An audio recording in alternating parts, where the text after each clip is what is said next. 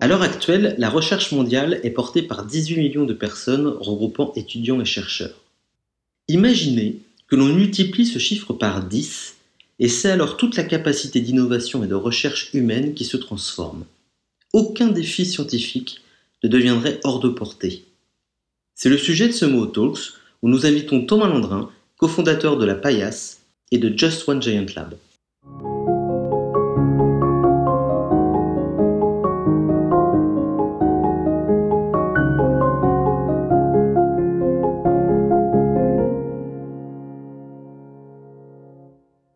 Bonjour à tous, merci d'être avec nous pour ce, nouveau mot talk. Euh, j'ai quelques éléments techniques. Hop, c'est bon. donc vous me voyez, vous voyez Thomas, j'imagine.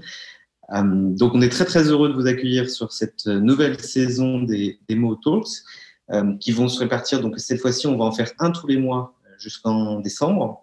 J'ai eu il y a pas très longtemps la validation du, prochain speaker, donc mais ça je vous le dirai à la fin du mot talk euh, puisque pour le moment, nous avons un, speaker d'exception avec Thomas Landrin. Juste pour vous rappeler en, quelques secondes avant de, commencer l'échange, euh, dans le format, donc vous pouvez poser vos questions sur euh, les commentaires, et puis j'en prendrai un certain nombre que je pourrais alimenter dans l'échange avec Thomas. Et puis vous présenter assez rapidement pour ceux qui ne connaissent pas encore le concept et, et ce qu'est Mo. Donc Mo, c'est c'est né d'un constat qui n'a jamais eu autant de sens que pendant cette période du, coronavirus. Euh, c'est qu'on doit faire face collectivement à des challenges énormes, qu'ils soient climatiques, politiques ou démocratiques. Et l'ambition de Mo, c'est d'initier un nouveau idée du positive impact, c'est-à-dire que c'est reprendre cette analogie du débarquement de 44 avec ces 156 jeunes qui sont venus de 12 pays pour refaire coalition mondiale et trouver des solutions ensemble aux grands enjeux contemporains. Pour commencer, Mo va se concentrer sur deux grands thèmes qui sont l'inclusion et la transition numérique, ainsi que l'inclusion et la transition climatique. Et pour ces actions, Mo va s'appuyer sur quatre piliers. Un lieu incroyable qui va être, basé pardon, à Caen, en Normandie, qui sera le premier collider d'Europe sur 7500 mètres carrés. Un grand événement annuel, des programmes à impact et une communauté que l'on veut grandissante, euh, dont le principe, donc, c'est le collider, c'est de réunir des étudiants, des citoyens, des artistes, des sportifs, des entrepreneurs, des athlètes pour créer euh, donc cette nouvelle coalition. Et dans ce, premier mot autour de la saison 2021, on va parler de coalition. On va parler de coalition avec euh, différents profils de scientifiques, euh, de chercheurs. Là, quand, on a écrit le texte pour présenter ce talk, Thomas, que je vais vous présenter dans quelques secondes maintenant, me disait que la recherche était portée par 18 millions de personnes dans le monde c'est beaucoup et c'est très peu. Par 8 même. Pardon, voilà. Donc imaginez simplement qu'on puisse, oui, c'est un peu plus que ce que j'avais dit. imaginez qu'on puisse multiplier par, euh, par 10, voire par 100 cette communauté. Vous imaginez bien que euh, tous les, les challenges scientifiques sont, se deviennent à portée. Donc bonjour Thomas Landrin. bonjour, bonjour à toutes et à tous. Est-ce que tu peux te, te présenter en, en quelques secondes? Alors, le défi, quelques secondes. Euh, Thomas, euh, né à la campagne, euh, du côté de, de Nantes, une petite fille qui s'appelle Ansny. Toujours voulu être scientifique. Euh, ce que je voulais, c'était faire de la recherche depuis que je suis tout petit. Et euh, donc, je suis monté à Paris très rapidement. Euh, je suis passé par, par Normal Su, je fais de la bio, j'étais passionné par le vivant. Et, et quand je suis arrivé finalement dans mon laboratoire académique de, de chercheur, grosse frustration et donc j'ai fini par devenir en fait un entrepreneur hein, pour développer des modèles alternatifs euh, euh, à la science académique et euh, donc aujourd'hui je lead un programme, un projet qui s'appelle Just One Giant Lab, qui est une ONG qui est basée à Paris et qui a pour but de développer la plus grande communauté de contributeurs à la science ouverte dans le monde. Ça, on va y revenir très précisément. Je voudrais quand même revenir un peu sur ton parcours. Je demandais quelques secondes, mais il y a quand même un point que je trouve assez essentiel. Euh, on parle beaucoup de pirates, euh, surtout dans le monde des startups. On a tendance à imaginer que c'est des gens qui prennent des vrais risques. Il y a un peu de, vrai, un peu de faux là-dedans et beaucoup de com. Et, moi, pour te connaître depuis quelques années, je considère que s'il y a un pirate que je connais bien, c'est bien toi, Thomas, euh, puisque dans le sens où tu avais quand même un parcours qui était complètement aligné, euh, un parcours assez prestigieux, tu pouvais faire des choses, on va dire, classiques, mais assez extraordinaires dans un schéma classique, et pourtant, tu as complètement choisi de, de vriller, euh, dans le sens positif. Hein euh, je pense que c'est très intéressant et c'est très important qu'on comprenne ça. Qu'est-ce qui vraiment, parce que tu es passé un peu vite dessus, qu'est-ce qui t'a motivé? Mm. Quelle est, quelle est la, la, vision, la lecture que tu as eue du monde et de l'univers de la recherche? Parce que je crois que ça ensuite construit tous tes choix et tes choix entrepreneuriaux. Alors, c'est. Ce qu'il faut, ce qu'il faut voir, c'est que euh, j'ai pas attendu de faire partie d'un système pour pouvoir apprécier de faire de la science. Euh, euh, j'ai toujours nourri ma curiosité de plus jeune âge euh, et j'ai été passionné par beaucoup de sujets. Et, et, et, donc, pour moi, l'expérimentation était naturelle. J'adorais aller dans déjà à l'époque euh, dans, dans, dans, des déchetteries pour aller récupérer euh, des, euh, des, machines en fait qui auraient été jetées mais qui étaient potentiellement encore fonctionnelles. Donc je les ramenais à la maison à les bidouiller. Euh, c'était c'était pour moi en fait un, un jeu. Donc j'aimais beaucoup en fait m'intéresser à mon environnement. Et puis ça, faire de la science c'était c'était c'était naturel. Je, je voyais vraiment pas faire autre chose. Et et donc, euh, euh, cependant, j'étais pas du tout quelqu'un de scolaire. C'est-à-dire que vraiment, je détestais l'école. Euh, je comprenais pas pourquoi on devait m'imposer un programme. Et euh, alors que moi, j'avais des choses qui m'intéressaient. Ce que je voulais, c'était surtout en fait étudier moi-même les choses qui m'intéressaient. Et jusqu'à ce que, voilà, j'étais un peu assez impertinent. J'ai, euh, je me suis retrouvé en fin de lycée à à, à, devoir me poser la question de ce que je voulais vraiment faire après après le lycée. C'est une question qu'on généralement on repousse euh, très euh, jusqu'au bout. Et pour me rendre compte que si je voulais vraiment faire ce que je voulais euh, et entre autres de la de la recherche à la science, il fallait peut-être que je m'adapte un petit peu au système pour euh, pour qu'on me laisse tranquille, euh, pour que voilà je puisse trouver des opportunités pour vraiment faire de la recherche, être accepté par les institutions qui la proposent. Et, et donc je me suis mis à, à, à bosser sur sur le programme.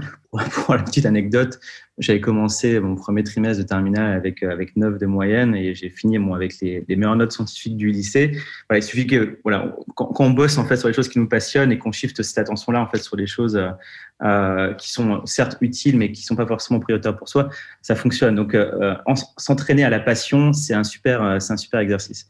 Et, et, et donc, j'enchaîne. Je je, voilà, je, fais un parcours et je me dis, voilà, bon, faut que je m'adapte un, peu au, système, il euh, faut passer par licence, euh, master. Euh, euh j'ai réussi à rentrer à l'école normale supérieure euh, en biologie à, à, à Paris. Et, quand, quand j'arrive à, l'ENS, déjà pour moi, c'est un, un, foisonnement, en fait, une communauté incroyable de personnes, totalement folles, en fait, sur place. Euh, mais en même temps, je me retrouve euh, exposé à ce qui est l'apex du système. C'est-à-dire que euh, d'un coup, tout est, on nous dit que tout est possible en fait parce qu'on est passé par, par. Je trouvais ça étrange parce que, au contraire, moi, en fait, ce que je voyais quand je suis arrivé, quand je suis arrivé dans, mes laboratoires de recherche, au contraire, je, je m'étais jamais senti en fait aussi contraint. Qu'est-ce que je veux dire par ça? C'est-à-dire que déjà qu'on est jeune chercheur, qu'on est jeune étudiant, qu'on s'entraîne à faire de la, la recherche, euh, on ne vous donne pas vraiment en fait un espace d'expression. On vous donne un sujet et vous devez travailler sur ce sujet-là. Et puis euh, vous avez un mentor, mais vous, vous, vous, on vous amène pas forcément à réfléchir sur votre propre sujet. Et donc j'étais assez frustré à ce titre-là. Donc euh, j'ai essayé en fait de commencer à travailler sur des euh, sur des sur des projets un peu alternatifs à côté.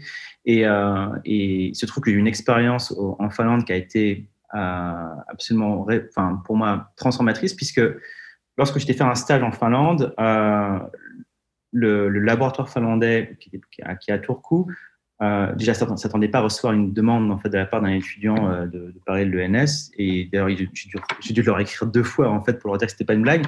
Euh, et ils, m'ont pris pour une sorte de super génie. Et donc, bah, ils m'ont dit bah, voilà une paillasse, voilà un bureau, tu fais ce que tu veux. Et donc, pendant pratiquement un an, j'ai bossé en Finlande. Euh, alors, j'avais 21 ans, comme comme un chercheur indépendant.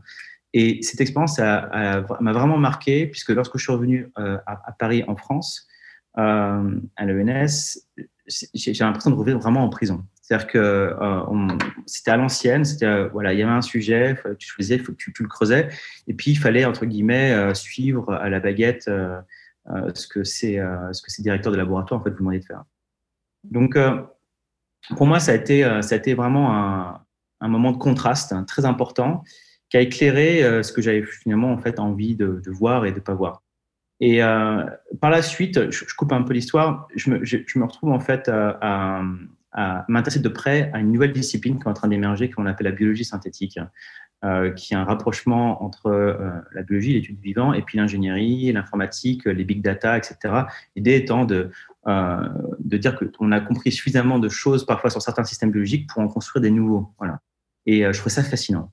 Et, et donc j'ai commencé à m'y intéresser. Et j'ai monté un club de biologie synthétique à Paris euh, où, avec des autres étudiants passionnés, on pouvait se renseigner euh, sur la chose. On étudiait les derniers articles qui étaient sortis. Euh, et je m'apprêtais à aller faire une thèse de doctorat à l'étranger en biologie synthétique parce qu'il n'y avait pas de laboratoire en France. Et on euh, se trouve qu'on me donne l'opportunité de monter un laboratoire en France parce qu'un des, des professeurs qui participait au club euh, était lui physicien, il s'intéressait à la biosynthétique, il voulait monter un laboratoire de biosynthétique. On lui avait donné une opportunité de le faire au Génopole à Évry. Et il me dit bah, Moi, j'y connais rien en biologie euh, expérimentale, est-ce que tu veux le monter avec moi? Donc, on, je trouve l'opportunité super, super sympa. Donc, on monte ce labo ensemble. Je me retrouve à, à, monter le laboratoire dans lequel j'allais faire ma thèse, ce qui est complètement rarissime, surtout en fait à manager le laboratoire dans lequel je faisais, ma thèse, euh, qui n'arrive jamais parce que mon, PI, mon directeur de thèse, était, il connaissait rien en biologie expérimentale. Et même à ce moment-là, dans ce cadre-là, je n'avais pas la liberté que je souhaitais. C'est-à-dire que je pouvais uniquement travailler sur les thématiques du laboratoire. Je ne pouvais pas travailler avec des personnes qui n'étaient pas chercheurs.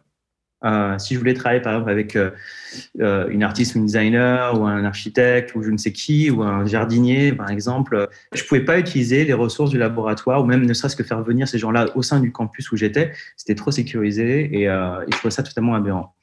Du coup, cette frustration, euh, j'essaie de la transformer et puis bon, est-ce que je peux pas essayer de déjà ça m'a amené sur la réflexion à qu'est-ce que c'est un laboratoire?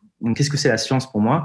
Et pour, pourquoi on est obligé de s'enfermer en fait dans, cette approche institutionnelle où il faut forcément répondre en fait à ces règles qui sont préétablies pour pouvoir performer entre guillemets et vraiment, j'arrivais pas à computer ça. J'arrivais pas en fait à, comprendre pourquoi euh, on nous obligeait en fait à fonctionner de cette manière-là. Alors qu'il n'y a pas de raison que la science, euh, que, enfin que dire, le monde académique est le monopole de la science. Et euh, donc je me suis dit bon, j'ai monté un laboratoire, je vais peut-être en monter un deuxième cette fois-ci. Il n'y a pas de raison que je puisse pas faire, en faire un deuxième, sauf que je vais le monter en dehors d'un cadre académique. Je vais le monter là où je peux, euh, surtout quand euh, on a, on a, à l'époque j'avais 26 ans, euh, et je vais monter dans un squat de banlieue parisienne. Euh, à Vitry-sur-Seine, euh, donc un bâtiment abandonné qui appartenait au réseau ferré français avant et qui est occupé par des artistes surtout. Euh, et je rejoins en fait une communauté sur place et je, leur demande si c'est possible d'occuper une partie de cet espace-là pour monter un laboratoire de bio. Ils adorent l'idée et euh, très rapidement, je me retrouve en fait à partir sur la route pour aller dans des décharges entre guillemets euh, pour récupérer des équipements scientifiques de laboratoire et, euh, et entre autres dans des caves de, de laboratoire parce qu'il y a beaucoup de labos qui mettent de côté en fait des équipements qui fonctionnent encore. Et je monte comme ça en quelques mois un, un, un laboratoire euh, de biologie totalement fonctionnel, mais pour 0 euros, que j'appellerai par la suite la paillasse. Et qui est un laboratoire à la base que j'ai construit purement, en fait, par, euh, par, euh, presque au départ, en fait, par intérêt personnel, de dire, moi, j'ai besoin d'un labo où j'ai envie de faire mes propres expériences que je peux pas faire dans, dans mon laboratoire académique, en quelque sorte. Et, et, mais derrière, parce que je le voulais ouvert, que je le voulais, en fait, euh, je le voulais collaboratif, c'est-à-dire que j'avais envie que n'importe quelle personne qui voulait collaborer euh, avec moi ou qui ait des idées intéressantes puisse en fait euh, y, venir. Très rapidement, il y a une communauté qui s'est créée tout autour, et, euh, de là en fait, cette expérience a radicalement changé ma vision de ce qu'était de ce la science et, l'innovation en général, puisque de ce laboratoire est sorti à l'époque du squat une quinzaine de projets portés par une cinquantaine de collaborateurs qui étaient euh, d'ailleurs surtout des non-biologistes, euh, beaucoup euh, de gens qui se connaissaient en informatique, en mécanique, en électronique, mais aussi voilà, quand je parlais des designers, des artistes, des jardiniers, des boulangers, des gens, voilà, des gens de très très très très différents Euh, et on a travaillé autant sur des tests de diagnostic euh, pour savoir si, par exemple, ce qu'on a dans nos assiettes, euh, travailler sur des, sur des, des types de biomatériaux, entre autres, comment fabriquer en fait des colorants avec des bactéries. C'est ce projet même devenu en fait une entreprise aujourd'hui qui, qui lead en fait la transformation de l'industrie des colorants pour remplacer les colorants pétrochimiques.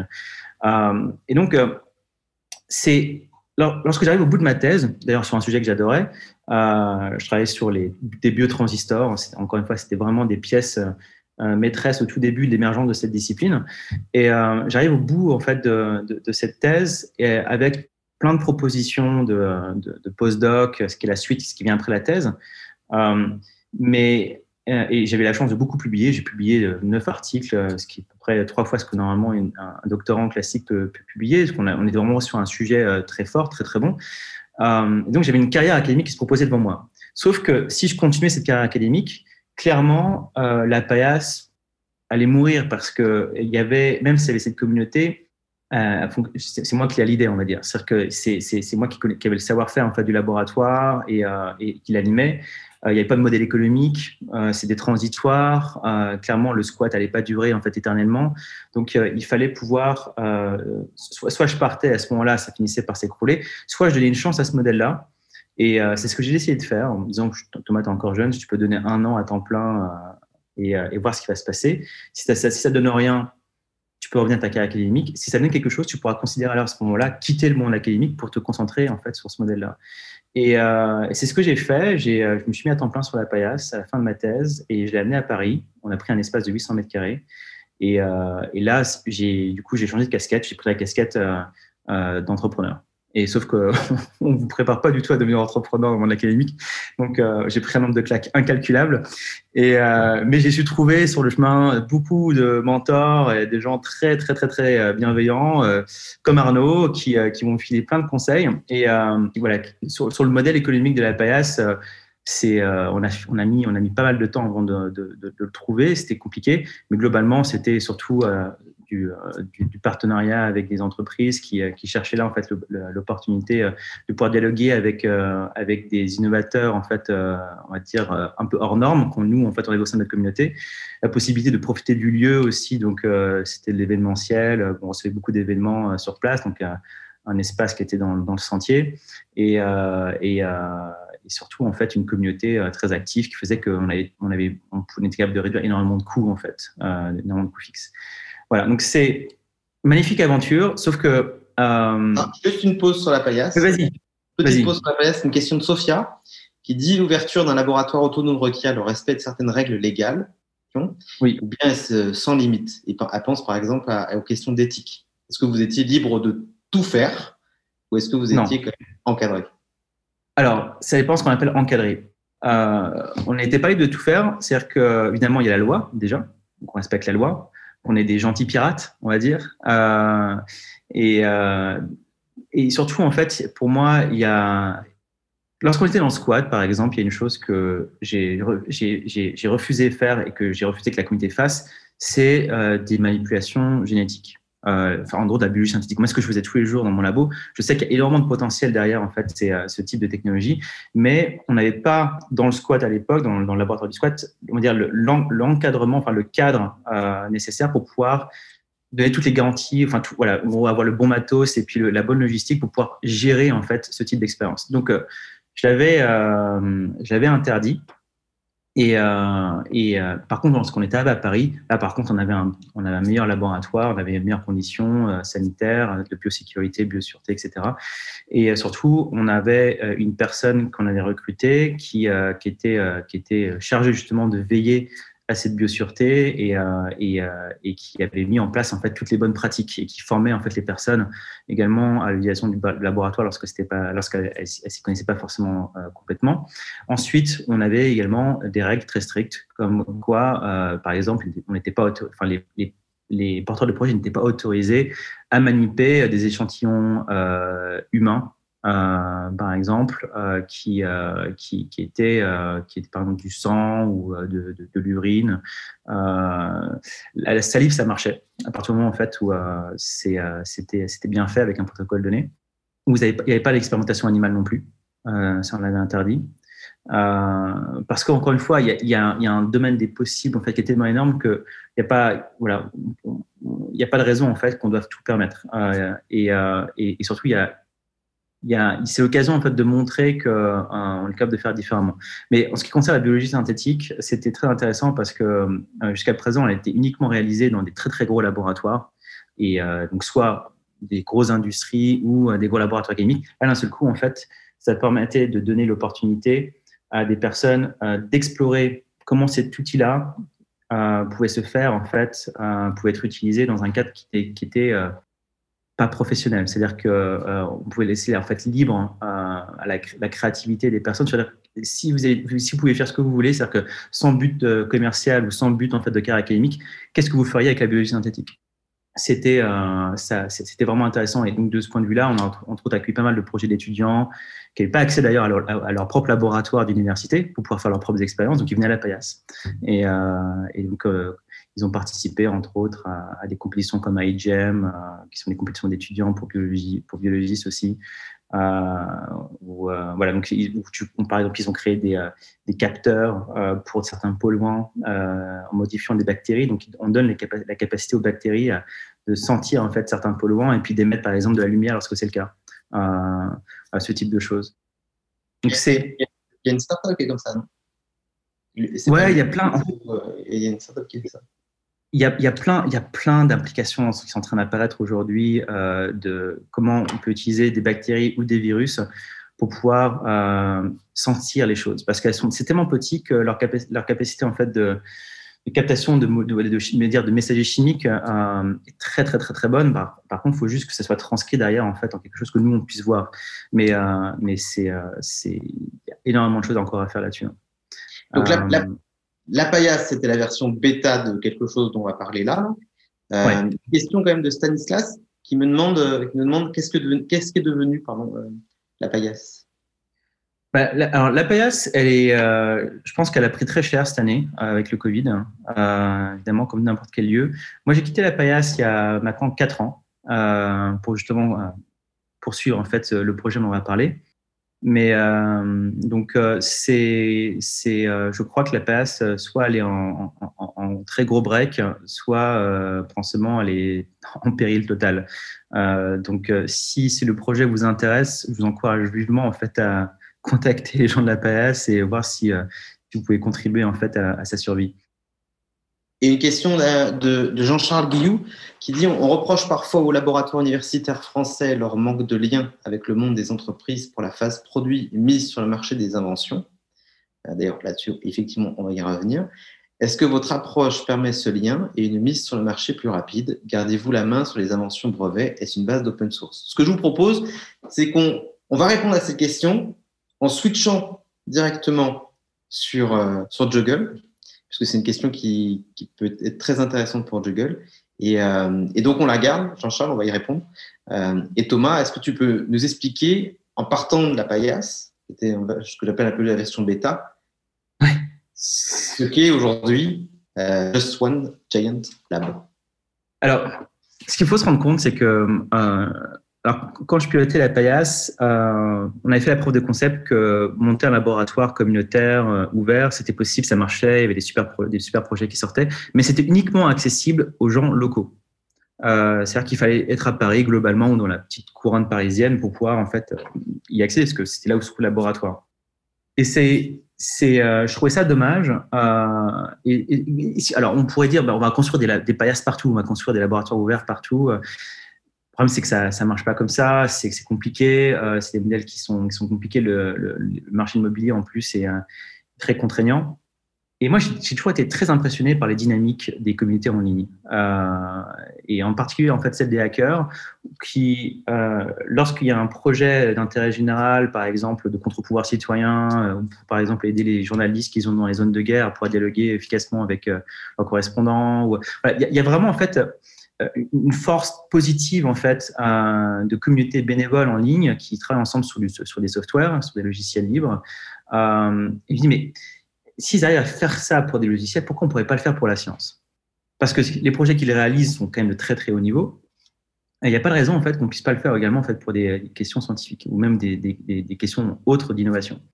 Et donc j'ai voulu tester cette idée-là d'abord avec un programme que j'ai lancé au sein de la PAIAS, qu'on a appelé Epidemium, et qui testait l'idée de savoir est-ce qu'une communauté de gens en ligne, pas forcément à Paris, euh, peuvent, se, peuvent se mobiliser pour répondre à une question qui est est-ce qu'on peut mieux comprendre le cancer en utilisant euh, des big data? Donc, il fallait faire des data science et de la médecine en même temps, donc des choses généralement qu'on ne retrouve pas dans le même cerveau. Donc, ça demande de faire de la collaboration. Et, euh, et on a donné le temps, c'est-à-dire que c'est un programme en plus qui a duré vraiment six mois, et donc les gens avaient le temps de faire, de créer des équipes, et on les accompagnait, avait du mentorship. Donc, en gros, l'idée, c'est on apporte tout ce, qu'on peut trouver dans un institut de recherche, dans une université, pour des chercheurs. Sauf que là, en fait, c'est pas forcément les chercheurs qui participent. Au contraire, c'est même plutôt euh, euh, des professionnels qui, euh, qui, qui, travaillent dans l'industrie ou dans, dans l'enseignement ou dans la recherche, des étudiants, et nous, on les accompagne. Et on a mobilisé au final plus de 350 personnes pendant six mois qui ont réalisé une quinzaine de projets qui étaient vraiment très impressionnants. et pour donner un exemple, c'était il y a un projet, euh, c'était 200 personnes qui sont réunies pour aller récolter toutes les open data disponibles sur le cancer dans les différents pays du monde. donc ils ont utilisé une méthode euh, standard. Et c'est quelque chose qu'un laboratoire de recherche n'aurait jamais pu faire. Euh, il faut avoir faudrait avoir une armée d'étudiants, de stagiaires. Et euh, un autre projet, c'était, c'était par exemple, trois femmes, la plus jeune 21 et la plus vieille 92 ans, et, qui ont travaillé sur comment, comment utiliser les données Twitter pour faire de l'épidémiologie du cancer. Alors, cette, cette, cette femme âgée, euh, il se trouve que c'est pas n'importe qui puisque c'est euh, c'est quelqu'un qui est c'est une personne qui s'appelle Marthe Gauthier et qui est, co-découvreuse de la trisomie 21. Euh, donc c'est une, une, personnalité en sciences. Et mais mais il se trouve que depuis 30 ans, elle est à la retraite. Euh, et, les, institutions en fait euh, n'offrent rien aux retraités, euh, en tout cas même les chercheurs retraités. donc pour elle, c'était l'occasion en fait de, revenir, de, de, collaborer avec des personnes plus jeunes sur sur des sujets qui, pouvaient l'intéresser. Et donc ça, je trouve ça intéressant parce que on montre qu'avec une approche ouverte, d'un seul coup, il y a des personnes qui ont les compétences, ont l'expérience ou en tout cas la motivation, mais qui jusqu'à présent personne en fait s'était intéressé à eux ou leur avait ouvert une opportunité parce que les modèles en fait associés n'étaient pas, les bons. Euh, d'un seul coup, là, ils arrivent. Même chose pour un autre projet qui a été porté par des data scientists d'une banque. Euh, là, c'était la Société Générale, qui ont bossé sur euh, un logiciel de représentation de données de santé publique. Un truc très, euh, très joli. Et, ils ont fait ça, encore une fois, donc, c'est totalement gratuit, c'est totalement open source. Tout ce qui est produit, en fait, est, open source. C'est comme sur Wikipédia. Et, donc, avec ces exemples-là, on avait la preuve de concept que oui, c'est possible de mobiliser une communauté en ligne. C'est euh, des gens, on, touche des gens de qualité, des gens qui sont aussi surprenants. Et euh, à la fin, on a des projets qui sont de qualité, euh, qui sont ouverts et qui peuvent être continuer à être portés et développés par, d'autres communautés également. Donc pour moi, il n'en fallait pas plus pour dire que bah, c'était, on pouvait mettre ça à l'échelle, mais que par contre, si on mettait ça à l'échelle, il y avait d'autres problématiques à apparaître. C'est-à-dire que là, on avait mobilisé quelques centaines de personnes on pouvait gérer ça à la main. Mais euh, qu'est-ce qui se passe si on mobilise plusieurs centaines de milliers de personnes? Et, euh, et, moi, je n'étais pas équipé pour répondre à cette question-là. Et c'est à ce moment-là où je me suis tourné euh, vers, vers, vers, des copains, entre autres Marc Santolini, qui était, qui était à ce moment-là chercheur à Boston au Network Science Institute et qui était très intéressé par les dynamiques de groupe dans, dans la recherche et la science. Et il est physicien à la base, on s'est connus, on est, on est meilleurs copains depuis l'ENS, lui il faisait de la physique, moi je faisais de la biologie. Et euh, donc, on se tenait au courant récemment, enfin régulièrement de ce qu'on faisait. Et moi, je lui ai posé la question, mais euh, est-ce que tu penses qu'on pourrait euh, essayer d'étudier des communautés pour savoir ce qu'il il est envisageable d'assister la collaboration de personnes qui ne se connaissent pas en ligne pour qu'ils puissent faire des collaborations scientifiques sans que ce soit des personnes humaines qui viennent justement en, en permanence coordonner tout ça. Est-ce qu'on peut avoir par exemple des algorithmes qui peuvent aider en fait à rapprocher les gens, à les faire travailler ensemble et du coup à créer de la valeur comme ça? Et euh, donc on s'est posé cette question-là, on a commencé à, analyser des communautés existantes euh, comme euh, la communauté iGEM et on est tombé sur des choses qui, sont, qui étaient vraiment intéressantes. D'ailleurs, on va publier un article cette année sur ces questions-là. Et à ce moment-là, en fait, on s'est dit, bah, allons-y quoi. Euh, go, euh, on va on va partir sur un modèle qui euh, qui, qui est vraiment dédié à des une dynamique communautaire. L'idée ça va être puisque individuellement chaque citoyen a la possibilité avec son expérience et compétences de se donner de donner du temps en fait sur des projets qui leur parlent, donc des projets scientifiques entre autres hein, ou des projets d'innovation d'intérêt général. Eh bien il faut qu'on monte en fait un nouveau type de cadre qui n'est pas un cadre institutionnel, qui n'est pas un cadre corporate, où on va, on va pouvoir faciliter leur mobilisation et leur synchronisation pour qu'ils puissent ensemble créer des équipes et faire avancer le public. Et donc, euh, euh, c'est comme ça en fait qu'est arrivée l'idée de Juggle, qui est donc, on pourrait dire, une sorte de nouveau type d'institut de recherche, euh, mais qui est, vraiment basé sur une dynamique communautaire, qui accède absolument tout le monde sur la planète, et dont le but est d'assister voilà, de, de, soutenir en fait euh, les projets, des projets euh, à dynamique communautaire euh, de science et d'innovation. Et donc, concrètement, ça se passe comment? Alors, ça se passe de différentes manières. Premièrement, déjà, il y a une plateforme. C'est une plateforme numérique qui est, qui est elle-même totalement open source et gratuite et euh, n'importe qui peut euh, venir créer un profil, partager euh, quelles sont ses compétences, ce qui l'intéresse, créer un projet où le projet va pouvoir en fait être documenté sur la plateforme. Tu vas pouvoir, tu vas pouvoir partager tes besoins en compétences, en ressources, etc. Et tu as du matching qui est fait en fait entre les gens et les projets. Et à côté de ça, on crée aussi des, programmes thématiques de recherche euh, où on va aller chercher des ressources supplémentaires auprès de partenaires et euh, ces ressources-là, on va, les utiliser pour euh, à la fois animer en fait la communauté, on va, on va on va pour financer en fait des projets. Je, vais, la manière dont on le fait, c'est, assez particulier. On, utilise ce qu'on appelle des micro-subventions, c'est-à-dire que on se retrouve face à beaucoup de projets différents. Je vais donner un exemple. On a, on a, pendant l'année 2020, on a lancé un programme très ambitieux autour du Covid qu'on appelait Open Covid-19, dont le but était vraiment de développer euh, des outils open source euh, pour répondre en fait euh, aux enjeux du diagnostic, de traitement, de, prévention, même de compréhension basique du coronavirus. Et, on a, on s'est retrouvé avec plus de 130 projets en fait démarrés avec une communauté de plus de 4000 personnes un peu partout sur la planète. Et ces projets, en fait, pour, euh, qu'ils puissent vraiment avancer, euh, donc déjà, les équipes étaient bénévoles, mais ils avaient besoin euh, de pouvoir faire leur preuve de concept, surtout lorsqu'on ne travaille pas uniquement sur du numérique qu'on travaille par exemple en biotech. Et donc à ce moment-là, moi, été chercher des partenaires avec lesquels on, discutait déjà, dont le Fonds AXA pour la recherche, qui euh, j'avais vu qu'ils avaient financé l'Institut Pasteur euh, sur leurs avances, sur leur recherche autour du coronavirus. Je les ai contactés. J'ai dit, écoutez, là, on a une, armée en fait de gens qui sont juste incroyables, qui ont des idées euh, phénoménales pour développer des, tests de diagnostic open source pour le Covid, des outils de, prévention indégente, des, des, des masques également en fait de protection. Et il faut qu'on puisse ne serait-ce que les soutenir un minimum euh, financièrement pour qu'ils n'aient pas besoin de sortir de leur, de, leur argent de poche, euh, l'argent nécessaire pour pouvoir faire leur preuve de concept. Et, euh, et ce pas les sommes faramineuses, c'est-à-dire qu'ils ont besoin entre quoi, 2, 3, voire 5 000 euros euh, pour pouvoir faire leur preuve de concept. Et donc, le Fonds Action pour la Recherche a, dit Banco, on y va, ça nous plaît. Et grâce à ça, on a pu financer en 2020 euh, plus d'une trentaine de projets. On a dépensé euh, plus de 70 000 euros juste en, en, micro-subventions auprès de ces projets-là.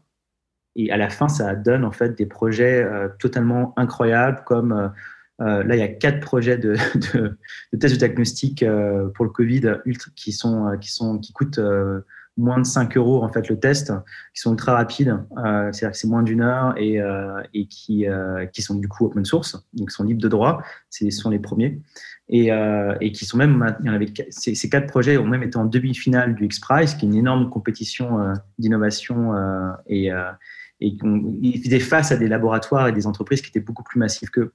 Donc grâce à ça, on a aussi fait la démonstration que des projets communautaires parce que les équipes étaient composées de gens qui se connaissaient pas? C'est-à-dire que c'était autant euh, des gens qui bossaient euh, dans, par exemple, dans les startups biotech ou des, ça avait des enseignants, ça avait des gens qui, euh, qui bossaient dans, dans, des laboratoires communautaires comme, comme la Paillasse.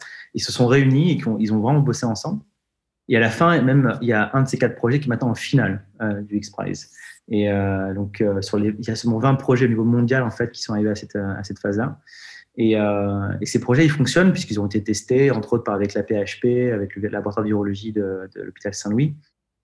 Et donc là, on est dans une phase de, de, réflexion sur comment en fait on passe à la prochaine étape. C'est-à-dire qu'on a, on a des, des innovations qui sont, qui sont superbes. Euh, et euh, simplement, c'est que les équipes qui sont derrière n'ont pas envie de changer de vie pour devenir entrepreneurs. Euh, ce qui les intéresse, c'est vraiment de contribuer en fait à la R&D. Et, donc, on voit qu'il y a un modèle très intéressant de, pour Juggle de continuer à accompagner ces projets-là, y compris en fait sur la phase de partenariat avec des, enfin, des, des, des, fabricants et des, des distributeurs euh, pour pouvoir permettre à ces, à ces, à ces technologies-là en fait, d'être, d'arriver dans les mains de tout le monde. Quoi. Pour euh, un peu avec, la question de Jean-Charles tout à l'heure, comment est-ce que vous est-ce que vous collaborez avec des entreprises? À quel moment de, la réflexion du projet? Et euh, peut-être c'est des éléments de réflexion en ce moment, et, jusqu'où vous pourriez aller?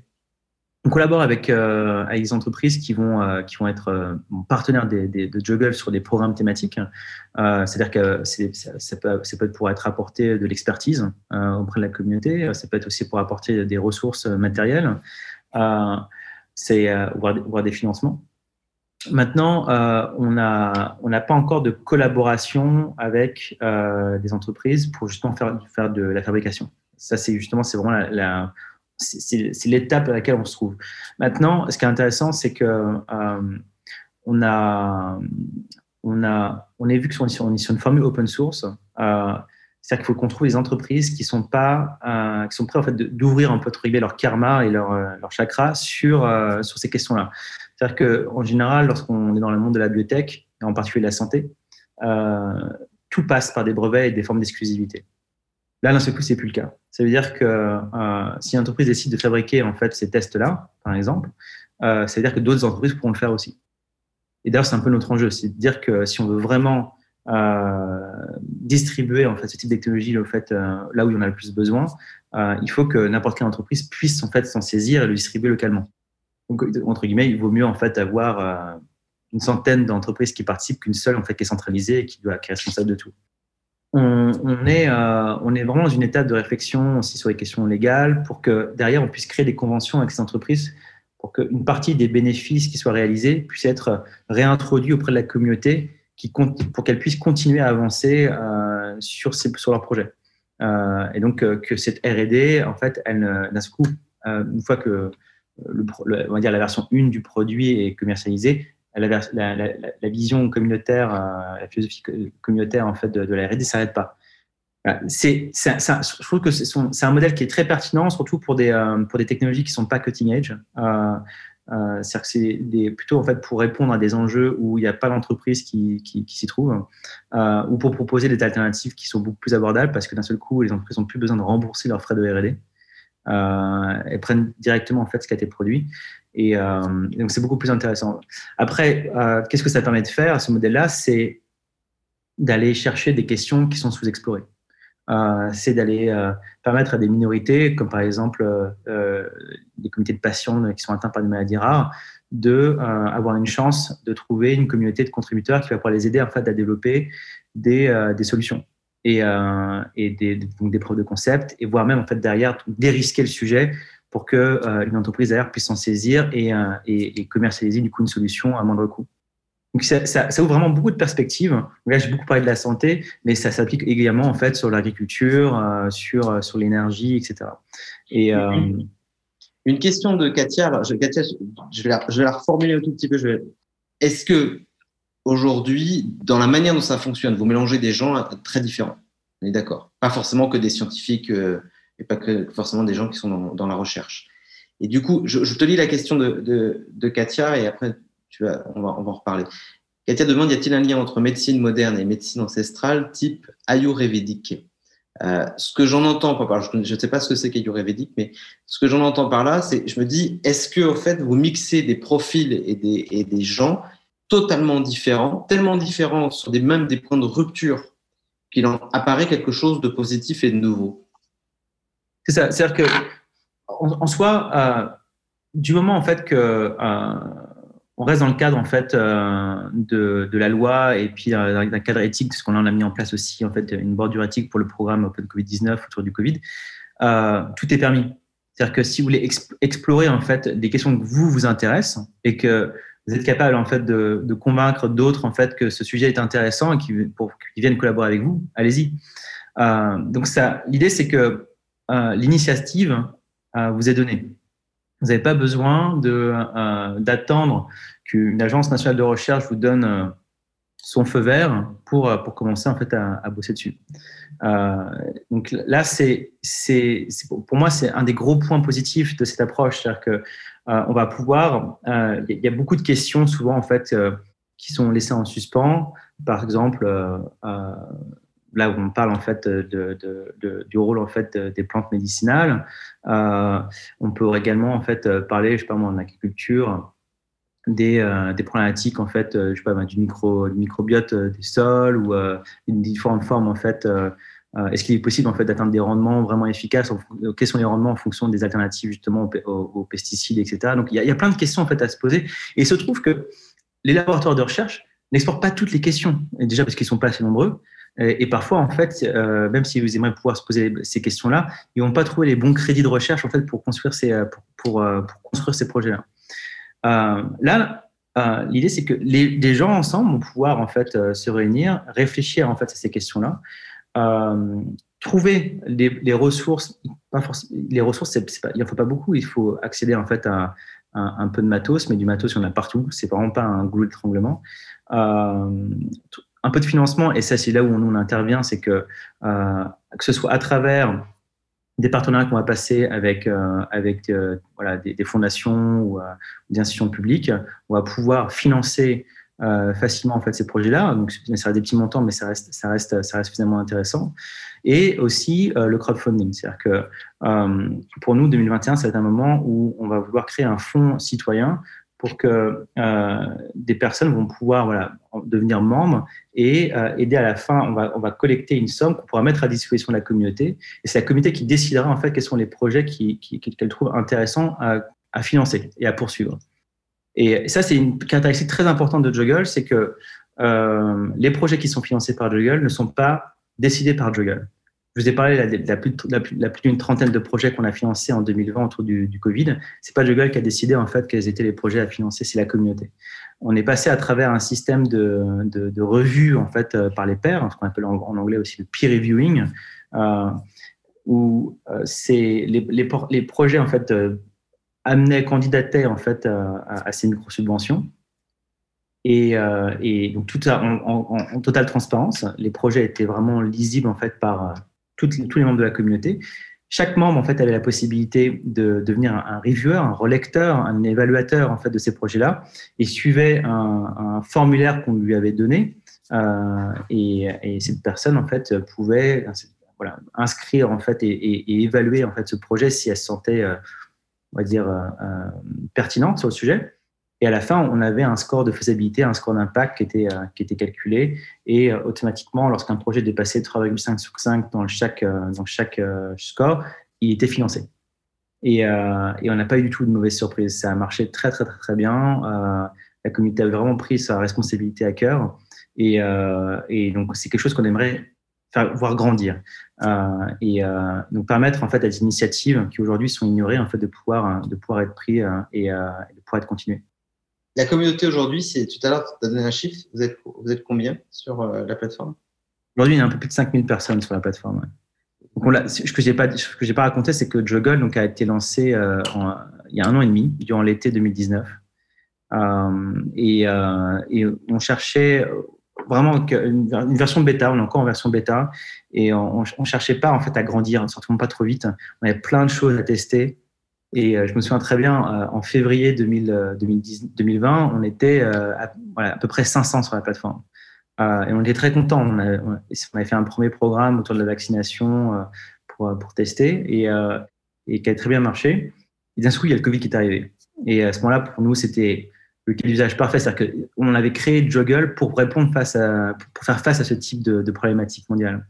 Et donc, on a lancé un programme sur, euh, sur Juggle et euh, on s'est retrouvé avec une quantité astronomique de personnes qui nous ont rejoints parce que euh, Juggle, euh, à ce moment-là, en tout cas, était le seul endroit pour des personnes qui voulaient contribuer en fait à la science ou à l'innovation euh, autour du Covid de pouvoir le faire. la plupart des gens étaient bloqués chez eux et les, les, chercheurs eux-mêmes en fait n'avaient pas la possibilité d'aller à l'université. dans beaucoup d'endroits du monde. Et donc, il y a beaucoup de personnes qui sont réunies et, ça, c'est cette communauté en fait qui a donné naissance à tous ces projets-là. Donc, pour nous, c'était la preuve de concept de Juggle quelque part, de montrer que c'est possible en fait de mobiliser une communauté mondiale de très grande taille et d'arriver en fait sur des projets de très très très haute qualité qui peuvent euh, clairement en fait faire de l'ombre à des projets qui sont qui seraient normalement développés dans un cadre institutionnel purement institutionnel ou euh, justement start-up ou corporate. Et donc que un, donc cette approche communautaire de la science innovation c'est pas juste que ça fonctionne mais c'est que c'est efficace c'est que c'est euh, scalable en fait. Et vous avez des partenariats avec des universités avec des, des labos avec des, des, institutionnels qui sont à se créer à partout dans le monde? On est en train en effet de discuter avec pas mal d'institutions. euh, on a fait pas mal de bruit, on a fait pas mal de, y a pas mal de personnes qui veulent bosser avec nous maintenant, et, euh, et donc on réfléchit en effet à, avec eux à comment on va pouvoir les intégrer en fait sur Google. C'est quelque chose qu'on va lancer euh, euh voilà au début du printemps. Euh, c'est la possibilité de, pour des organisations existantes, des communautés existantes, de venir s'héberger sur Juggle. Jusqu'à présent, en fait, lorsque vous rejoignez Juggle, vous rejoignez une communauté géante, mais c'est une communauté. Euh, c'est parce que vous êtes en quelque part, si vous, vous aviez l'habitude d'être avec euh, d'autres personnes, je sais pas une communauté d'agriculteurs qui s'intéressaient à des pratiques alternatives, euh, vous allez vous retrouver dilué. Euh, demain, ce sera plus le cas. Vous aurez la possibilité de créer un espace au sein de Juggle qui sera votre communauté. Vous allez pouvoir organiser en fait aussi vos propres projets et euh, voire même vos propres challenges, etc. Et, et partager en fait vos, vos, besoins, mais tout en gardant la possibilité de dialoguer avec le reste de la communauté aussi notre enjeu, c'est vraiment de faire en sorte qu'on a cherché plein de communautés un peu partout dans le monde, que ce soit des communautés de praticiens amateurs, de chercheurs, de professionnels, mais aussi des communautés d'étudiants, euh, des classes, etc., pour que derrière, ils se retrouvent sur Google pour pouvoir bah, avoir, bénéficier de, cette assistance au travail euh, collaboratif communautaire ouvert, mais qu'ils puissent en fait commencer à créer des collaborations avec d'autres communautés. Et euh, c'est comme ça en fait qu'on va faire avancer le public, c'est-à-dire que chaque communauté individuellement a une, seulement certaine taille critique qui n'est pas forcément très grande. Donc, la, le, type de projet ou d'action que euh, ces communautés vont pouvoir porter est limité. Mais si on les met en commun, on peut faire des choses beaucoup plus importantes. Et ça, c'est vraiment notre, enjeu principal, c'est que, euh, et pourquoi on veut créer une communauté géante, c'est que si on veut vraiment faire face aux enjeux qui sont les nôtres aujourd'hui sur les dix prochaines années, entre autres avec le changement climatique, faut, on peut pas s'appuyer uniquement sur les institutions actuelles. Elles sont très importantes, mais elles sont pas suffisantes. Et donc, euh, il faut qu'on puisse donner la possibilité aux citoyens de participer, d'apporter des questions et des réponses qui sont différentes aussi, avec un regard différent, euh, et, euh, et, surtout en fait de pouvoir créer des choses qui soient, si possible, tout de suite abordables. C'est-à-dire qui soient pas rattachées en fait à des besoins de modèle économique euh, qui, qui, justifient en fait des prix qui soient, qui soient exubérants ou qui soient uniquement accessibles en fait à une forme d'élite. Il nous reste une dizaine de minutes euh, maximum. Une question de, Patrick. On a vu des changements radicaux mais durables dans de grands domaines clés comme la presse, la distribution, la distribution. Ceci principalement grâce à la tech. Assiste-t-on à un changement durable et radical de la recherche telle qu'on la connaît aujourd'hui et est-ce uniquement grâce à la plateforme tech? Alors, il y a très clairement un changement profond en ce moment euh, en science parce qu'il y a énormément de frustration. Euh, de la part des chercheurs euh, en général, euh, la jeune génération. Il y, a, il y a une visibilité très faible en fait sur les carrières et sur ce que ce qui est envisageable de faire. Il y a aussi parfois une incompréhension sur sur les modèles. Donc moi-même en fait j'ai fait quelque part en fait j'en ai, fait j'en ai fait l'expérience, c'est-à-dire que j'avais pas à me projeter moi-même en fait dans le modèle académique en tant que jeune chercheur. Et, et pour, c'est pour ça en fait qu'il y a beaucoup de, de, de, jeunes talents en sciences qui sont plutôt dans l'entrepreneuriat ils y voient en fait la possibilité d'exprimer beaucoup plus leur créativité et, euh, leur passion euh, en enlevant des fonds euh, auprès de auprès de que en, passant leur temps en fait à demander des subventions auprès de, auprès d'institutions. Euh, c'est bien et c'est dommage à la fois. Le, le, le, modèle startup a beaucoup d'avantages, mais aussi beaucoup d'inconvénients, qui fait qu'on peut, ils peuvent s'attacher uniquement à des problèmes sur lesquels il y a un modèle économique. C'est-à-dire que là où on peut vendre en fait des choses, euh, enfin, que les gens qui ont des problèmes peuvent acheter des solutions entre guillemets. Euh, donc, euh, le, il y a, y a, y a, en effet, il y a, y a, un enjeu en fait aujourd'hui en science qui est que on a quelque part on n'a jamais eu autant de chercheurs dans le monde, mais on n'a jamais eu autant de précarité aussi. Donc, on a fait grossir les rangs de la recherche, mais surtout avec des gens qui n'avaient pas en fait la même vision en fait de cas en fait dans la recherche qu'il y a qu'il y a 30 ou 40 ans. Euh, et, surtout là où les instituts, il y a une compétition qui est grandissante et, on favorise les, personnes qui ont un maximum de publications. et ça, évidemment, c'est-à-dire qu'on favorise en fait les seniors, ceux qui ont plus d'expérience. la jeune génération de chercheurs a beaucoup de mal parfois à se faire une place à cause de ça. Et, donc, quelque part, fuit. Donc, moi, je, crois aussi que euh, beaucoup, beaucoup euh, des, chercheurs, en fait, des gens qui s'intéressent à utiliser la science et la technologie pour, pour, pour, pour, pour faire avancer notre compréhension en fait, de l'univers et, euh, et, répondre en fait, à des problématiques concrètes. C'est des gens qui, qui restent passionnés. Et, donc, on, doit se contraindre en fait, à, un modèle donné. Et à ces modèles qui nous ont été donnés par nos, par nos pères, par nos aïeux. Et donc, on hérite en fait de ces, de ces modèles-là, mais c'est des modèles qui, au modèle institutionnel qui, date en fait du XXe siècle, à l'époque où il n'y avait pas Internet. Euh, le modèle startup, lui, a beaucoup, évidemment, a, évolué avec euh, avec la bulle Internet et, euh, donc c'est différent et, c'est pour ça que c'est un modèle qui fonctionne très très bien lorsqu'on a la chance de travailler sur des problèmes où il y a un modèle économique possible. Mais pour le reste, c'est il n'y avait pas vraiment d'alternative et et, et c'est pas parce qu'il y a un manque de communauté, il y a des communautés qui existent partout, sur, quand va sur Facebook, sur Twitter et et, sur d'autres. Le problème, c'est que euh, ce ne sont pas les outils qui ont été faits pour favoriser en fait, la, recherche en général.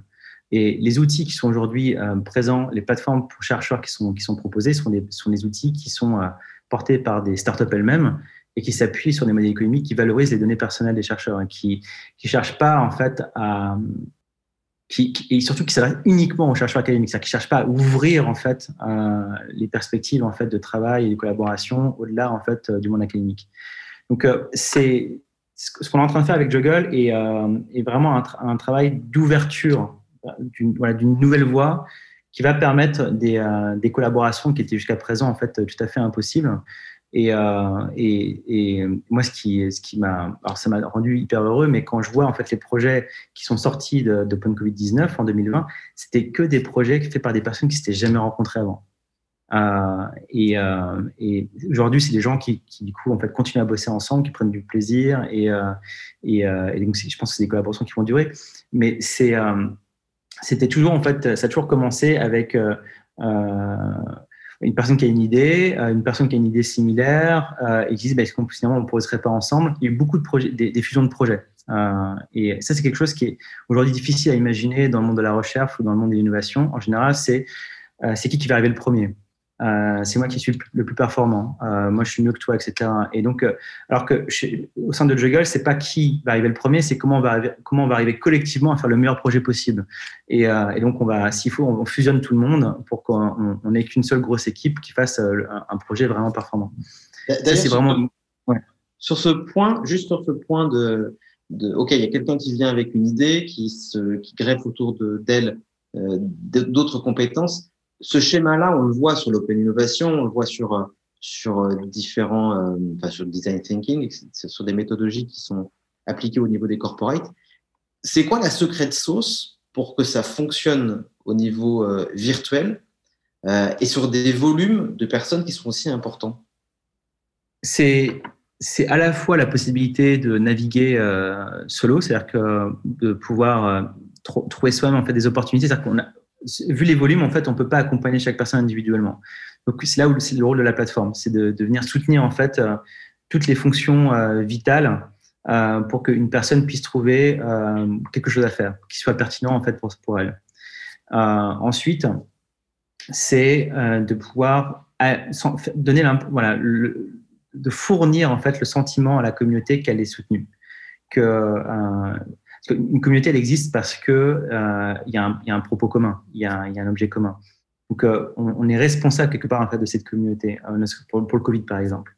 Et euh, donc, on va l'accompagner, on, va l'impliquer, on va, lui donner en fait des, choses à moudre et, à fabriquer en fait collectivement. Et on va l'appliquer aussi sur comment, de quoi elle a besoin, qu'est-ce que nous on peut proposer, qu'est-ce qu'on peut, qu'est-ce peut modifier en fait dans le mode de fonctionnement pour que ce soit plus simple en fait pour chacun. Euh, l'approche communautaire nous a beaucoup aidé, par exemple, sur, euh, sur l'onboarding. Euh, impossible d'onboard à un moment donné, en fait, avec, avec, avec à la pic du, du le premier pic autour du Covid qui était en, mars-avril, on, a, on, a, on onboardait entre 150 et 200 personnes par jour. C'était impossible à faire de notre côté. Et donc, il y a des membres de la communauté qui sont, qui sont portés volontaires. Donc, on a bossé avec eux pour que chaque nouvelle personne qui arrivait sur, sur Juggle et sur le programme Open Covid-19 puisse savoir en fait par où commencer, où est-ce que se trouvaient les bonnes informations, etc. C'était quoi un peu la culture locale et comment ça se passait pour participer. Quoi. Ça, ça l'onboarding, c'est super important. Ensuite, il y a euh, le, le, monitoring euh, et l'évaluation. Sur l'évaluation, euh, pareil, euh, beaucoup de projets, si on devait tout évaluer nous-mêmes, en fait, avec un système de jury extérieur, enfin, ça prendrait une plombe. Là, l'enjeu, c'était de pouvoir avancer le plus vite possible. Euh, et surtout, on a fait plusieurs tours de financement. C'est-à-dire que notre but, c'est que lorsqu'un lorsqu'un tour commence et que les projets en fait déposent leur projet, un mois plus tard maximum, ils ont l'argent en fait pour ceux qui ont été sélectionnés sur leur sur leur compte en banque. Et entre temps, ils ont été évalués par la communauté, ils ont eu des retours, etc. Et euh, on a annoncé les résultats. Donc c'est euh, ce qui fait qu'une communauté en fait va fonctionner, c'est qu'elle sent qu'on on lui est euh, lui est dédié et que on porte de l'attention. Et du coup, en fait, les gens dans la communauté en fait nous le c'est vraiment fascinant à voir. C'est-à-dire que c'est, euh, il a, on donne et du coup on reçoit. Et, euh, et les, les, membres de la communauté entre eux, en fait, euh, vont faire la même chose. Ils vont, ils vont, ils vont partager et ils vont recevoir en fait en échange. Et, et pour, j'ai envie de dire, pour beaucoup, lorsque lorsqu'on a fait une célébration du programme, parce qu'on a des très bons résultats, et la plupart des retours qu'on a eus, c'était qu'est-ce qui vous a le plus marqué avec, avec ce programme-là? Euh, c'était pas forcément euh, les projets, c'est le fait de qu'ils aient pu en fait euh, se relier en fait à d'autres personnes euh, positivement, en, en, avec vraiment l'impression de contribuer à quelque chose, alors que justement eux-mêmes ils étaient bloqués personnellement à cause de, de, confinement ou autre, et donc c'est un, sentiment en fait de pouvoir vraiment de dire qu'ils sont pas en train de subir la situation dans laquelle ils se trouvent. Et, euh, et, donc de pouvoir partager pas seulement en fait euh, voilà, leurs problèmes locaux, mais de sentir en fait qu'ils sont en train en fait d'y contribuer, euh, de contribuer à construire des solutions. Et je pense que ce sentiment en fait c'est assez universel. Et, jusqu'à présent il y a beaucoup de frustration euh, il y a beaucoup de personnes qui se sentent concernées mais qui savent pas par, par, où commencer ou qui disent il faut qu'on fasse confiance la recherche avance ou l'innovation avance, donc ça vient sortir un jour.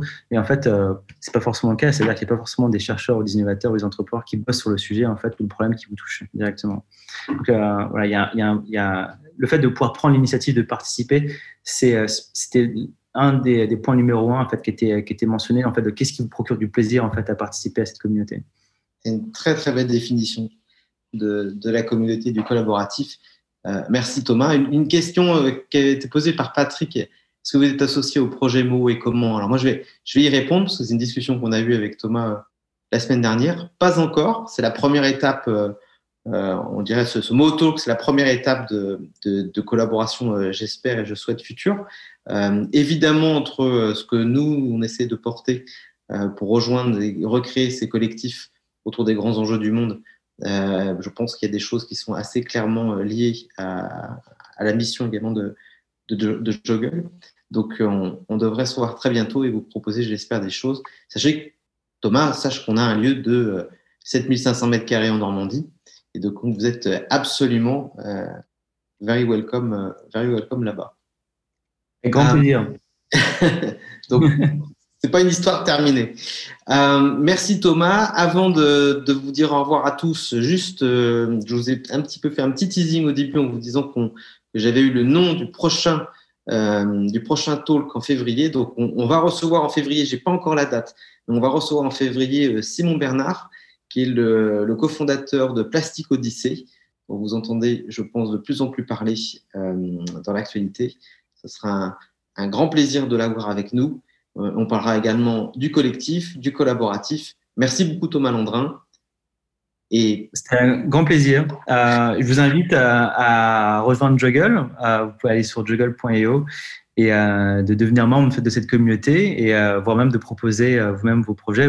Si vous-même vous êtes intéressé à titre professionnel, vous avez une organisation qui agit dans, dans, le domaine de l'environnement ou de la santé et que vous voulez participer en fait ou proposer des projets, euh, vous êtes les bienvenus. On vous accueillera avec euh, grand, grand, grand plaisir dans cette nouvelle aventure. On vous mettra les liens dans, dans le, le, replay. On vous mettra également les liens sur la page de mots de mots.co slash talks où vous retrouvez tous les talks depuis euh, le début de l'année.